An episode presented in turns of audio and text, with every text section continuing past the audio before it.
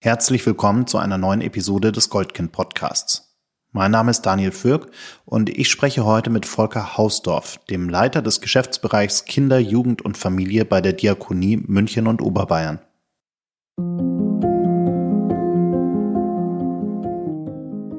Das Zusammenleben ist nicht immer einfach. Besonders in Familien kann es immer wieder einmal schwierig werden. Das ist auch ganz normal.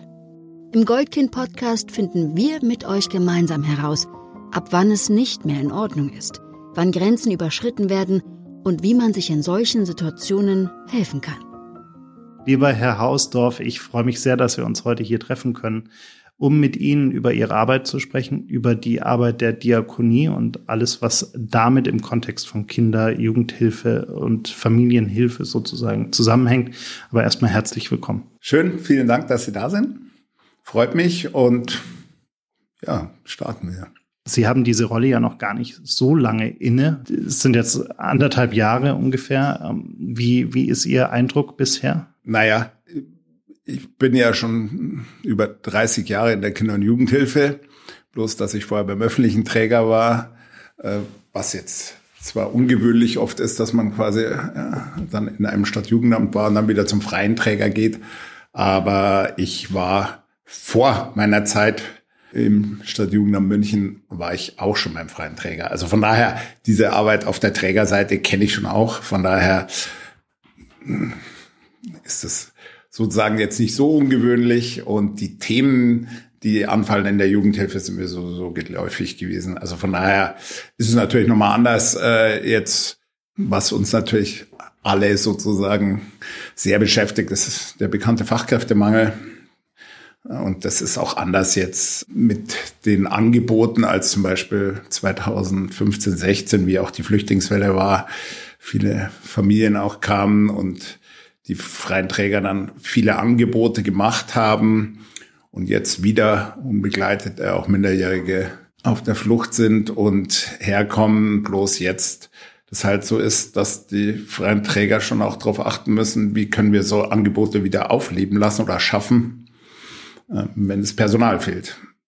Und das ist sozusagen, sind so Erfahrungen, die man auf der öffentlichen oder Seite dann natürlich auch ein Fachkräftemangel ist, aber das ist natürlich gerade im stationären Bereich der Jugendhilfe, wo die Kinder 24 Stunden leben als Familienersatz. Da hat man, muss man halt Weihnachten alles, Wochenende 24 Stunden gewährleisten und kann nicht sagen, na, dann können wir die Einrichtung halt nicht aufsperren wie in Corona-Zeiten oder so, wo dann halt mal eine Beratungsstelle vielleicht sogar oder so nicht so aufmachen konnte oder auf auf irgendwelche medialen Kontakte zurückgreifen konnte.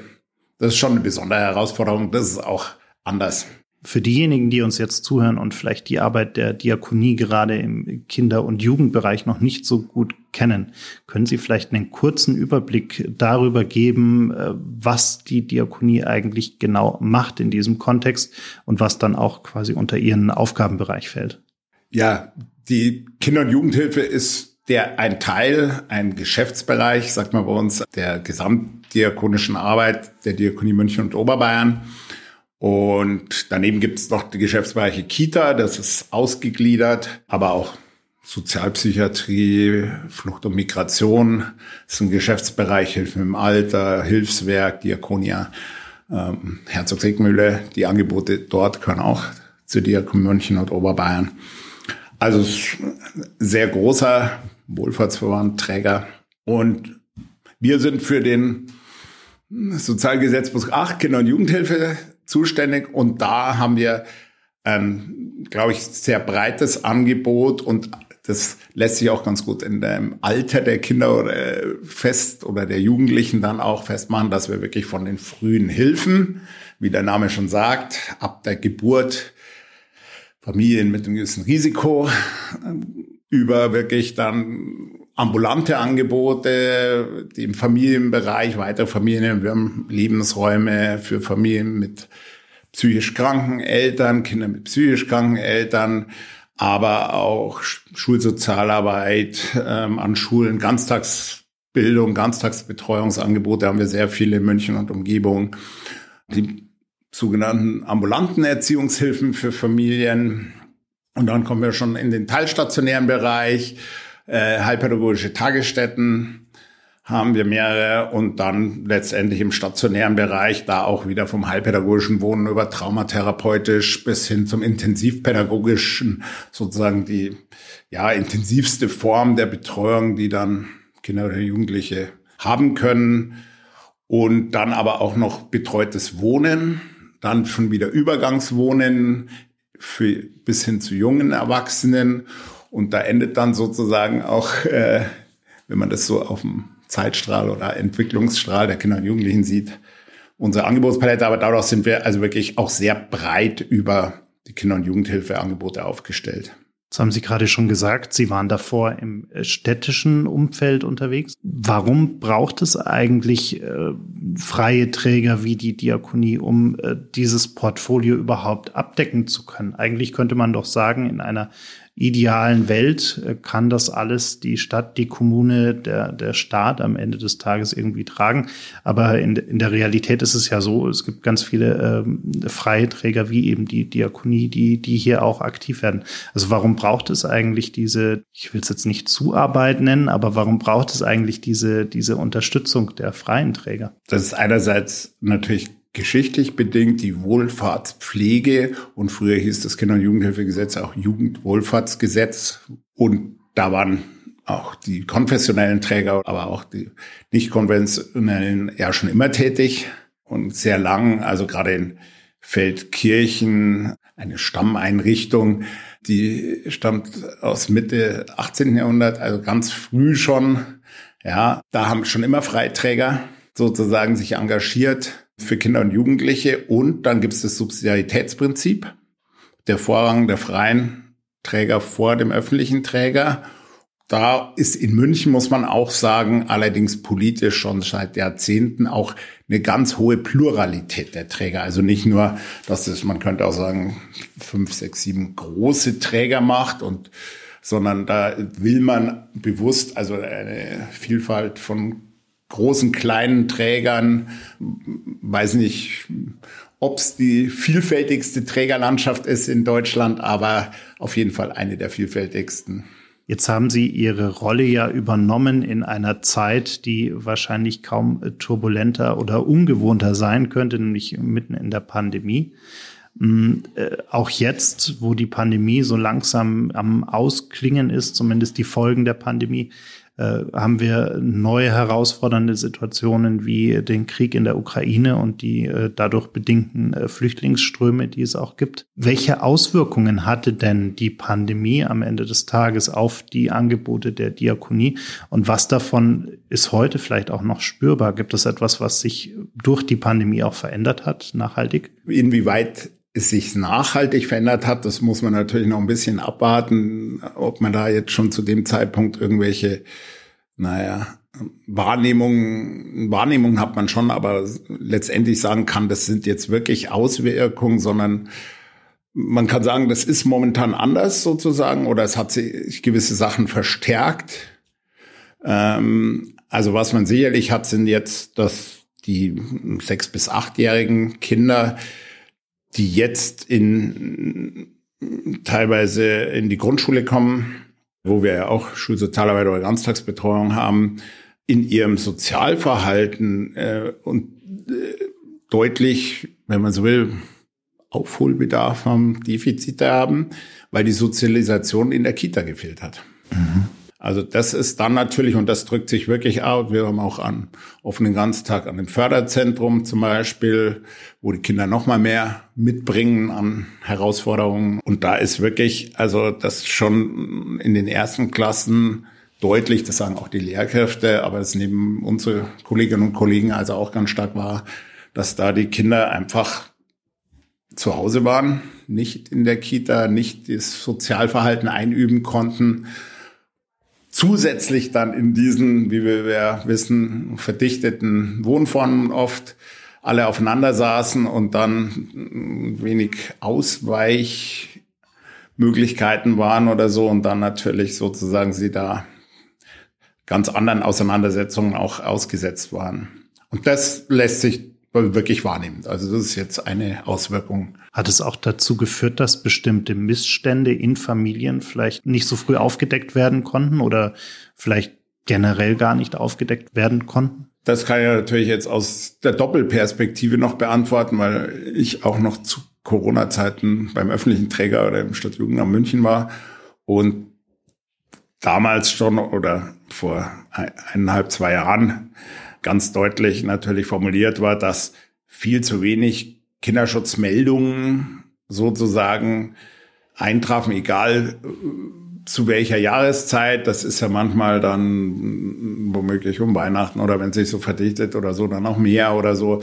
Aber es war immer sozusagen deutlich unter dem und das war also beängstigend. Und da ist schon klar geworden, dass natürlich diese wahrnehmenden äh, Sensoren, Instanzen wie Kita, wie Schule, überall, selbst bis hin zu Sportvereinen oder so womöglich, die alles potenzielle natürlich Wahrnehmende sind und, und Melder, dann Melderinnen auch, dass die natürlich weggefallen sind. Und da natürlich viel nicht entdeckt wurde oder, oder Kinder dann natürlich auch erleiden oder aushalten mussten. Wenn wir jetzt mal eine ideale Welt malen würden, und ich denke mal, darüber haben Sie sich auch äh, Gedanken gemacht, was müsste denn passieren, dass man Missstände in Familien generell besser aufdecken könnte? Also was würde denn helfen, damit wir solche Probleme besser identifizieren, vor allem auch schneller identifizieren können? Ich bin mir jetzt ehrlich gesagt nicht sicher, ob ich an der Stelle schon ansetzen möchte, weil bei diesem idealen, bei diesen idealen Vorstellungen, da bin ich dann eher noch viel weiter vorne bei der Prävention und bei den niedrigschwelligen Zugängen, wo ich sage, ja, also egal ob es jetzt die frühen Hilfen sind oder es gibt auch Programme frühen Förderung oder diese ganzen Familienhilfen, Familienzentren. Also alles, was nie, sehr niedrigschwellig mit wenig Zugangshürden zu erreichen ist. Wenn ich mir da äh, Beratung, ein Stück weit Beziehungsaufbau schon holen kann als junge Familie, als junge Eltern, ist man vielleicht nicht gefeit davor, dass dann es später wieder Ereignisse gibt, die dann wieder zu kindswohlgefährdenden Situationen führen oder so. Aber das ist natürlich immer die Präventionshoffnung dass natürlich äh, da schon viel Wissen äh, vorliegt, auch Lösungsstrategien in Situationen, in konflikthaften Situationen oder so bei den Eltern mit ihren Kindern auch über Bindung einfach was zu wissen, damit es nachher gar nicht so in die intensive oder letztlich in die Wahrnehmung im Kinderschutz gehen muss. Natürlich sind Institutionen wie äh, Schulen Kitas, aber dafür haben wir gesetzlich ist das ja geregelt. Auch, dass man sich an die insoweit erfahrenen Fachkräfte wenden kann. Das gibt es. Es ist mehr die Praxis des Trauen, das zu sagen, lieber einmal mehr als weniger. Und da ist es natürlich meiner Wahrnehmung auch wieder so, dass natürlich auch die äh, allgemeine Sozialdienst oder Bezirkssozialarbeit, die letztlich dann für den Kinderschutz natürlich auch eine gewisse Überlastungssituation haben. Und dann ist natürlich wenn da nicht die Ausstattung da ist und sozusagen äh, das Ankommen dann und die Lehrer überlastet sind und die Kitas nicht, dann fällt da vielleicht was runter. Also wenn wir da eine, glaube ich, eine gute Ausstattung hätten oder zumindest mal das Personal da wäre, das dafür vorgesehen ist, wäre vielleicht auch mehr Aufmerksamkeit möglich oder dass mehr gemeldet wird. Und so ist halt doch viel im Notbetrieb und wo ist am, am schwierigsten, wo muss man jetzt priorisiert am meisten handeln. Da ist halt viel Druck auf dem System. Jetzt sind ja viele dieser Hilfsangebote, gerade die präventiven Hilfsangebote, eigentlich gar nicht so sehr als Institution des elterlichen Versagens sozusagen gedacht, sondern die sollen ja wirklich unterstützen und Hilfe leisten. Dennoch äh, ist es in vielen Familien ja so, dass Eltern die Inanspruchnahme einer solchen Einrichtung, gleich welche es auch ist, immer irgendwie damit verbinden, dass sie jetzt alles falsch gemacht haben, dass sie irgendwie äh, nicht in der Lage sind, sich selbst um die Kinder zu kümmern, dass äh, die Familie sozusagen versagt hat. Also es ist immer negativ konnotiert in der Wahrnehmung oder in vielen Fällen negativ konnotiert. Ähm, was könnte man denn machen, damit diese Hilfsangebote so ein bisschen attraktiver, so ein bisschen äh, aus dieser, aus dieser negativ behafteten Ecke herauskommen? Ich bin mir gar nicht sicher, ob also die, die Wahrnehmung so negativ ist.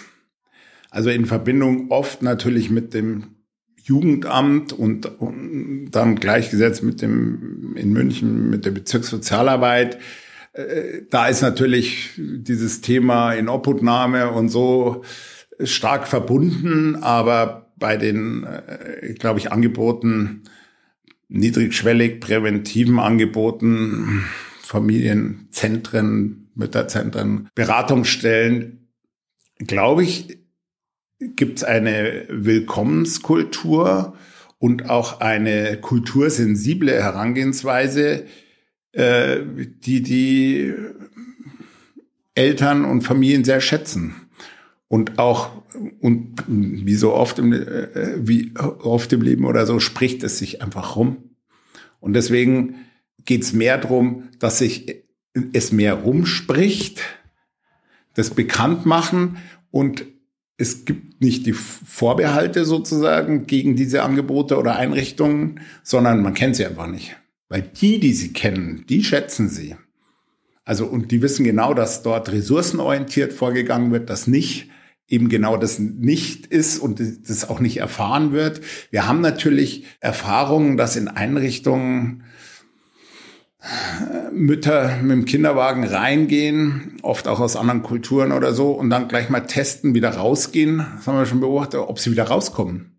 Also ob sie, ohne dass sie, also dass die Einrichtung wirklich so offen ist, wie es versprochen wird und die Tür nicht einfach zu ist und man dann äh, sich erstmal wo anmelden muss oder, oder, ja. Aber diese Erfahrung machen sie sozusagen, auch wenn sie noch nie Kontakt hatten und das wissen wir ja auch. Ähm, alle Eltern, also ich sage jetzt wirklich alle Eltern, wollen wirklich das Wohl ihres Kindes und für die das meiste tun. Sie wissen es oft nicht wie, aber die Informationen, die fehlen denn, es gibt die, oftmals unterteilt man ja auch ein bisschen in die informierten und nicht informierten Eltern. Probleme haben viele, die einen wissen aber, wie sie an Lösungen kommen und die anderen nicht. Also da liegt sozusagen vielleicht noch das Potenzial zu informieren, zu informieren und natürlich die, einfach die positiven Erfahrungen machen. Aber die Ausrichtung der Kolleginnen, der Pädagoginnen, Pädagogen, die ist, glaube ich, schon so ressourcenorientiert und empathisch. Es muss sich bloß rumsprechen.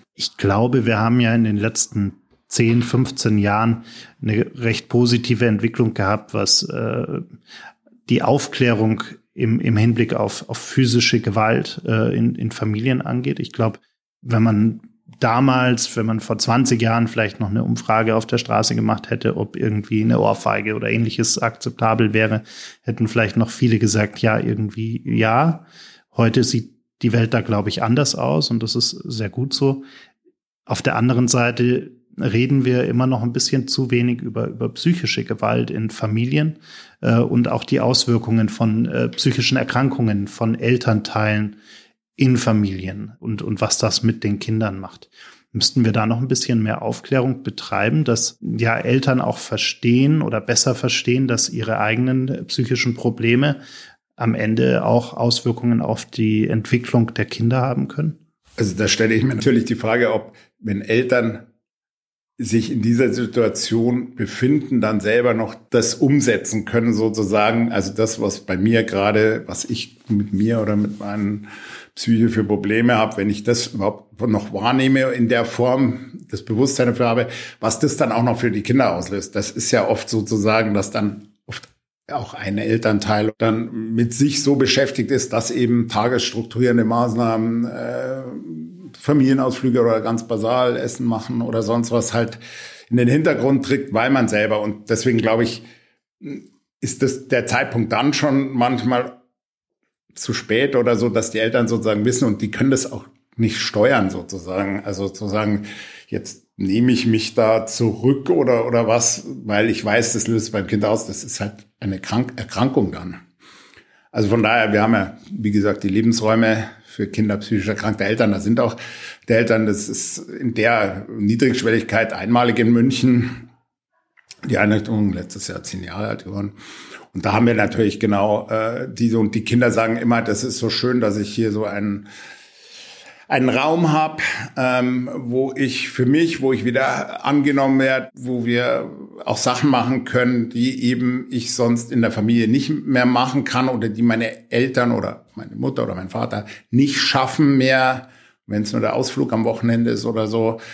Das ist sozusagen, natürlich hat das für die Kinder dieses erleben, dass die Eltern ihn oder das erführen, erfühlen und erspüren quasi ist es letztlich erleben, äh, das nicht mit ihnen machen können oder so, aber sie das Bedürfnis danach haben, das ist natürlich belastend für die Kinder und für die Entwicklung. Sehen Sie da eigentlich steigende Fallzahlen sozusagen, was, was psychische Erkrankungen bei den Elternteilen angeht? Für das, was wir übersehen, lassen, lässt sich das ganz klar sagen. Das liegt jetzt nicht nur, manchmal sagt man, es gibt vielleicht mehr Beratungsangebote, mehr Diagnostik oder so, dass man sagt, eigentlich war es schon immer da und jetzt kommt es bloß mehr aus dem Dunkel ins Hellfeld. Aber so ist es, glaube ich, nicht, sondern es ist wirklich auch sonst signifikant, weil einfach der Druck auf die Eltern auch steigt. Also wir haben natürlich auch dieses Thema, ja, ich muss meinen Lebensunterhalt bestreiten und für die Familie und so und jetzt natürlich auch nochmal mit den ganzen wirtschaftlichen Herausforderungen, die jetzt kommen. Und dann ist in München natürlich nochmal die Spreizung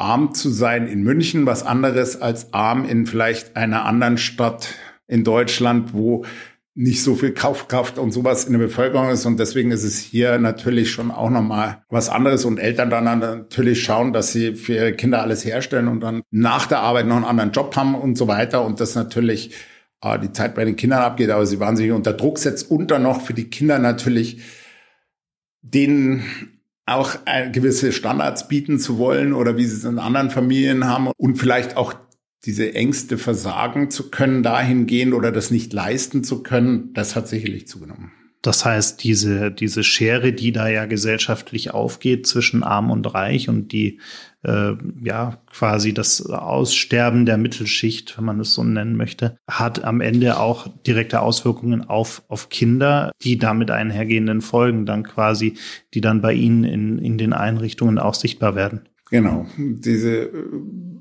Kinder, die dann letztendlich aus der Familie genommen werden oder für eine Zeit lang. Da, das ist natürlich dann sozusagen die intensivste Intervention. Aber auch vorher gibt es natürlich ambulante Erziehungshilfe oder so, wo die Familie begleitet wird, ambulant sozusagen. Aber auch da schon natürlich immer Grenzen oder äh, Grenzgänger, wo man sagt, ja, da gibt's ein, zwei einschneidende Ereignisse und dann kippt es sozusagen. Das nimmt natürlich immer mehr zu. Und die Kinder ja das auch oftmals sehr, sehr lange erfahren, über einen langen Zeitraum. Das ist ja oft nicht in einem Jahr oder so, sondern das nimmt natürlich für die schon fast oft ein, ein kurzes Leben, Kinderleben lang schon so einen gewissen Anlauf, diese Erfahrung machen zu müssen. Mit dieser Schere arm und reich ich habe vorhin schon mal gesagt, ich, ich würde es auch zwischen informiert und nicht informiert, Ressourcen haben als Familie, die Problematiken, die vielfältigen, die die Entwicklung der Kinder mit sich bringen und die Familiensituation, das Miteinander, äh, das sprengt viele Familien oder fordert viele Familien sehr heraus. Bloß die Lösungsmöglichkeiten und die Wissen, wo ich mich hinwende oder dass äh, ich Therapien machen kann und wie ich äh, zu der Therapie komme und wo mir womöglich die Krankenkasse das zahlt oder sowas, das ist unterschiedlich. Und das ist, glaube ich, schon nochmal so ein Ansatzpunkt, dass dann da gewisse Familien, Milieus, die brauchen dann mehr Unterstützung, um sie zu informieren, dass sie wissen, wie kann ich mir helfen oder wie kann ich mir Unterstützung besorgen. Und da mache ich immer einen Unterschied. Die Probleme sind schon über sogenannte Arm und Reich vielleicht ähnlich verteilt manchmal. Natürlich kommt das nochmal dazu, wenn ich nicht die ökonomische Ausstattung habe oder die Wirtschaftskraft in der Familie oder so, habe ich natürlich mehr Folgen und die Kinder spüren das auch. Also das ist unbestritten. Aber es gibt auch im Wohlergehen sozusagen Nachteile bei den Kindern. Großes Thema war zuletzt ja auch die Novelle im Sozialgesetzbuch und das damit verbundene Gesetz zur Stärkung von Kindern und Jugendlichen. Was konkret verändert sich denn dadurch äh, im Positiven und vielleicht auch im Negativen aus Ihrer Sicht? Also im Positiven ist es natürlich so, dass A, die Rechte und die Beteiligung der Kinder und der Eltern deutlich gestärkt wird. Und das merken wir ja jetzt schon. Da wirft sozusagen diese neue Gesetzgebung oder die Novelle des SGB VIII natürlich schon oder zeigt schon positive Folgen, dass natürlich alle Einrichtungen in der Elternarbeit, aber auch mit den Kindern natürlich sozusagen diesen partizipativen Gedanken dann noch mehr implementieren, war natürlich immer schon, aber jetzt ist es halt auch im Gesetz äh, fortgegeben. Was auch ein deutlicher Auftritt ist, sind die Hilfen für junge Volljährige. Das war ja bisher nicht so, aber gerade Übergangswohnen und so weiter merken wir das natürlich schon, dass hier die Rechte gestärkt sind im betreuten Wohnen, aber auch im ambulanten Erziehungshilfe, dass man nicht sozusagen sagt, mit der Volljährigkeit äh, sind jetzt die Probleme verschwunden oder gehen uns nichts mehr an oder so. Also da ist es schon auch eine direkte Auswirkung. Was wir noch vorhaben, vor uns haben, ist natürlich das Thema Inklusion. Aber auch da haben wir jetzt gerade bei der Diakonie wieder auch äh, neues Angebot einer inklusiven Wohngruppe in Haar äh, neu aufgemacht. Das sind, wird sich natürlich jetzt zeigen, wenn dann Eingliederungshilfe und Jugendhilfe ähm, dann wirklich ineinander übergehen soll in ein paar Jahren, ob das so klappen wird, ähm, ob man dem so gerecht werden kann. Auch das, was die Kinder mit äh, den Einschränkungen, Behinderungen mit sich bringen. Ähm, das ist natürlich noch wäre ein großer Gewinn, aber dazu braucht es noch viele Voraussetzungen, die erst noch geschaffen werden müssen. Jetzt haben Sie gerade die jungen Volljährigen angesprochen, äh, auch die, die Jahre davor sozusagen. Hm, ich kann mir vorstellen, viele von den Jugendlichen in dem Alter sind ja quasi weitestgehend mündig und können ihre Bedürfnisse weitestgehend äußern. Äh, wie kommen die denn eigentlich zu Hilfsangeboten? Also es sind ja dann meistens nicht mehr diese klassischen Situationen, wo ähm, man ein, ein Kind hat, das sich nicht vielleicht äußern kann oder nicht reflektieren kann, in welcher Situation es, es lebt, sondern wir reden da ja von Jugendlichen, die, die durchaus auch verstehen, was da vielleicht in der Familie schiefläuft, äh, wie sie darunter leiden äh, und die das auch kommunizieren können äh, und, und sich dann vielleicht Hilfe suchen möchten aber vielleicht auch so eine gewisse Hemmung davor haben, weil es ja vielleicht im Freundeskreis, im Umfeld dann vielleicht auch nicht so gut ankommt. Also gibt's da äh, Lösungen, wie, wie man gerade dieser Zielgruppe sozusagen äh, möglichst einfach und unkompliziert helfen kann, wenn, wenn wirklich äh, schwierige Situationen auftreten? Weil es ist ja schon ein Alter, in dem dann auch viele, viele Weichen im Endeffekt für die Zukunft äh, der Jugendlichen gestellt werden. Also im Grundsatz gibt's auch vor der Novelle schon äh, zum Beispiel die Erziehungsberatungsstellen, die ganz klar, gibt sogar Online-Angebote äh, der Erziehungsberatungsstellen, die ganz klar den Jugendlichen offen stehen und wie Sie schon sagen, beraten sozusagen, auch ohne Hilfeplan oder sonst was. Das ist ein so gesehen niedrigschwelliges, weil ich kann mich einfach hinwenden. Also von daher ist die Frage wieder, ist es bekannt oder ist die Hemmschwelle dann trotzdem sich an eine Erziehungsberatungsstelle, die natürlich sonst auch klassischerweise von Eltern aufgesucht wird, aber die auch die Jugendlichen an sich beraten. Das ist, ist ihr Auftrag und auch Selbstverständnis. Und da genau mit den Jugendlichen natürlich auch mit ihnen zusammen rausarbeiten, so wo kann es hingehen. Aber wir haben auch wirklich Jugendliche, die sich direkt an uns wenden, weil sie von Freundinnen gehört haben, ähm, ja, bei euch kann man wohnen oder so, Schutzstelle. Gut, dann muss man das natürlich mit dem Jugendamt wieder abklären, ob das klappt. Aber ähm, also da gibt's auch Jugendliche, die wirklich schon selbst den Weg finden und interessanterweise, wie gesagt, auch da sich das rumspricht. Also die sind untereinander dann auch vernetzt heute, auch Social Media und sonst was. Also äh, da weiß man dann, da kann ich mich schon mal hinwenden. Wir wundern uns dann auch oft, wo, wenn Jugendliche kommen und sagen, ähm, ich habe jetzt nichts, wo ich nachts schlafen kann oder sonst was oder so. Natürlich muss man dann nachher ins Clearing gehen, aber das ist halt dann von einer Freundin, die schon mal bei uns war oder so. Ähm, also da ist die Jugendhilfe schon offen, auch wenn nachher der Weg natürlich wieder über das Jugendamt gehen muss und so. Also gut, wenn sie mal da sind, haben sie ja immer auch einen Vormund, wenn sie und ich, wir haben auch einen Vormundschaftsverein bei der Diakonie, der auch bei uns ist. Deswegen kenne ich die Arbeit mit den Mündeln auch und weiß, dass die Kolleginnen, die Sozialpädagogin bei uns im Vormundschaftsverein auch, ähm, also natürlich auch parteiisch logischerweise die Interessen des Jugendlichen vertreten, mit dem schauen, in welche Einrichtung. Man schaut ja auch dann, ja, passt die, die Jugendlichen sagen, nein, das passt mir nicht, Wunsch und Wahlrecht. Also ähm, und da natürlich auch die Vormünder sehr partizipativ mit ihren Mündeln sozusagen umgehen.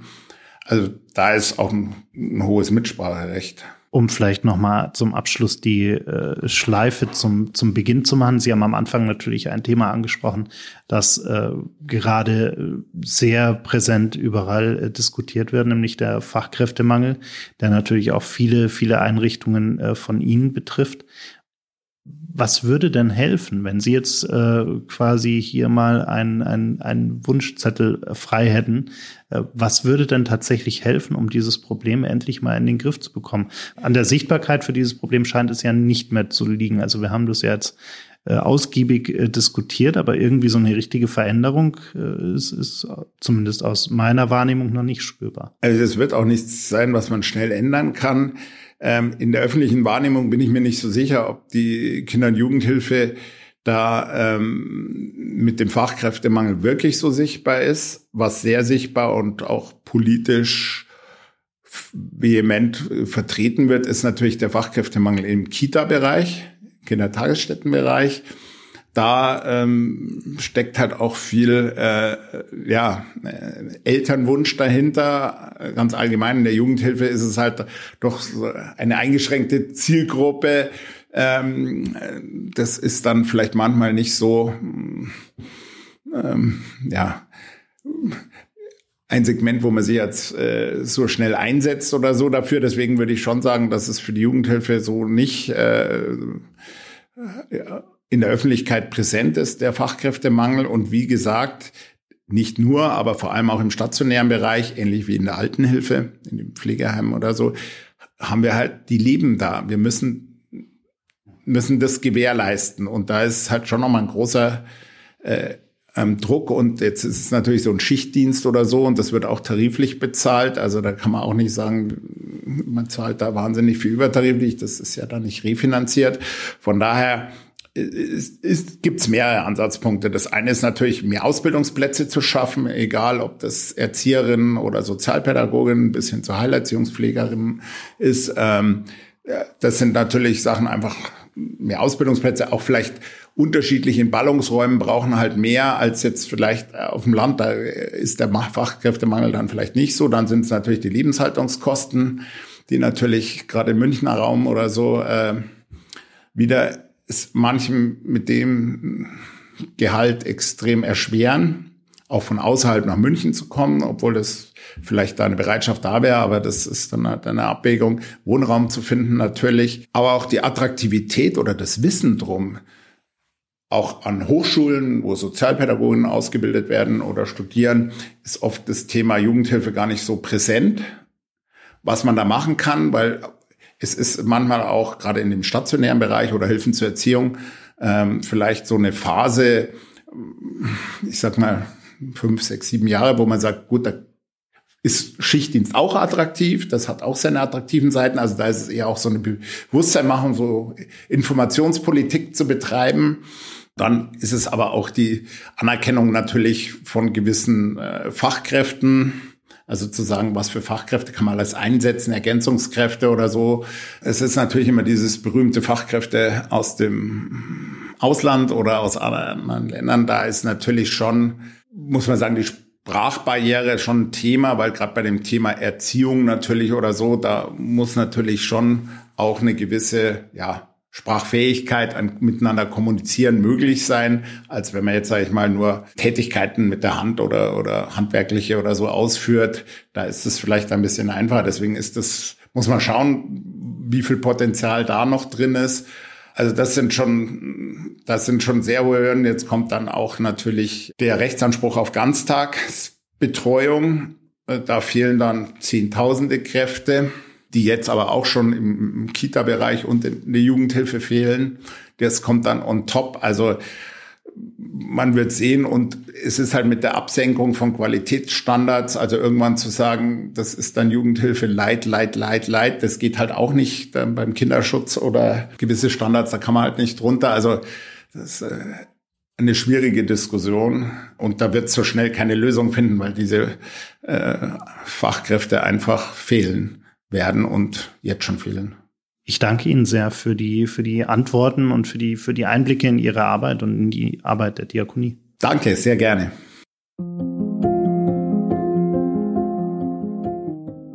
Vielen Dank fürs Zuhören.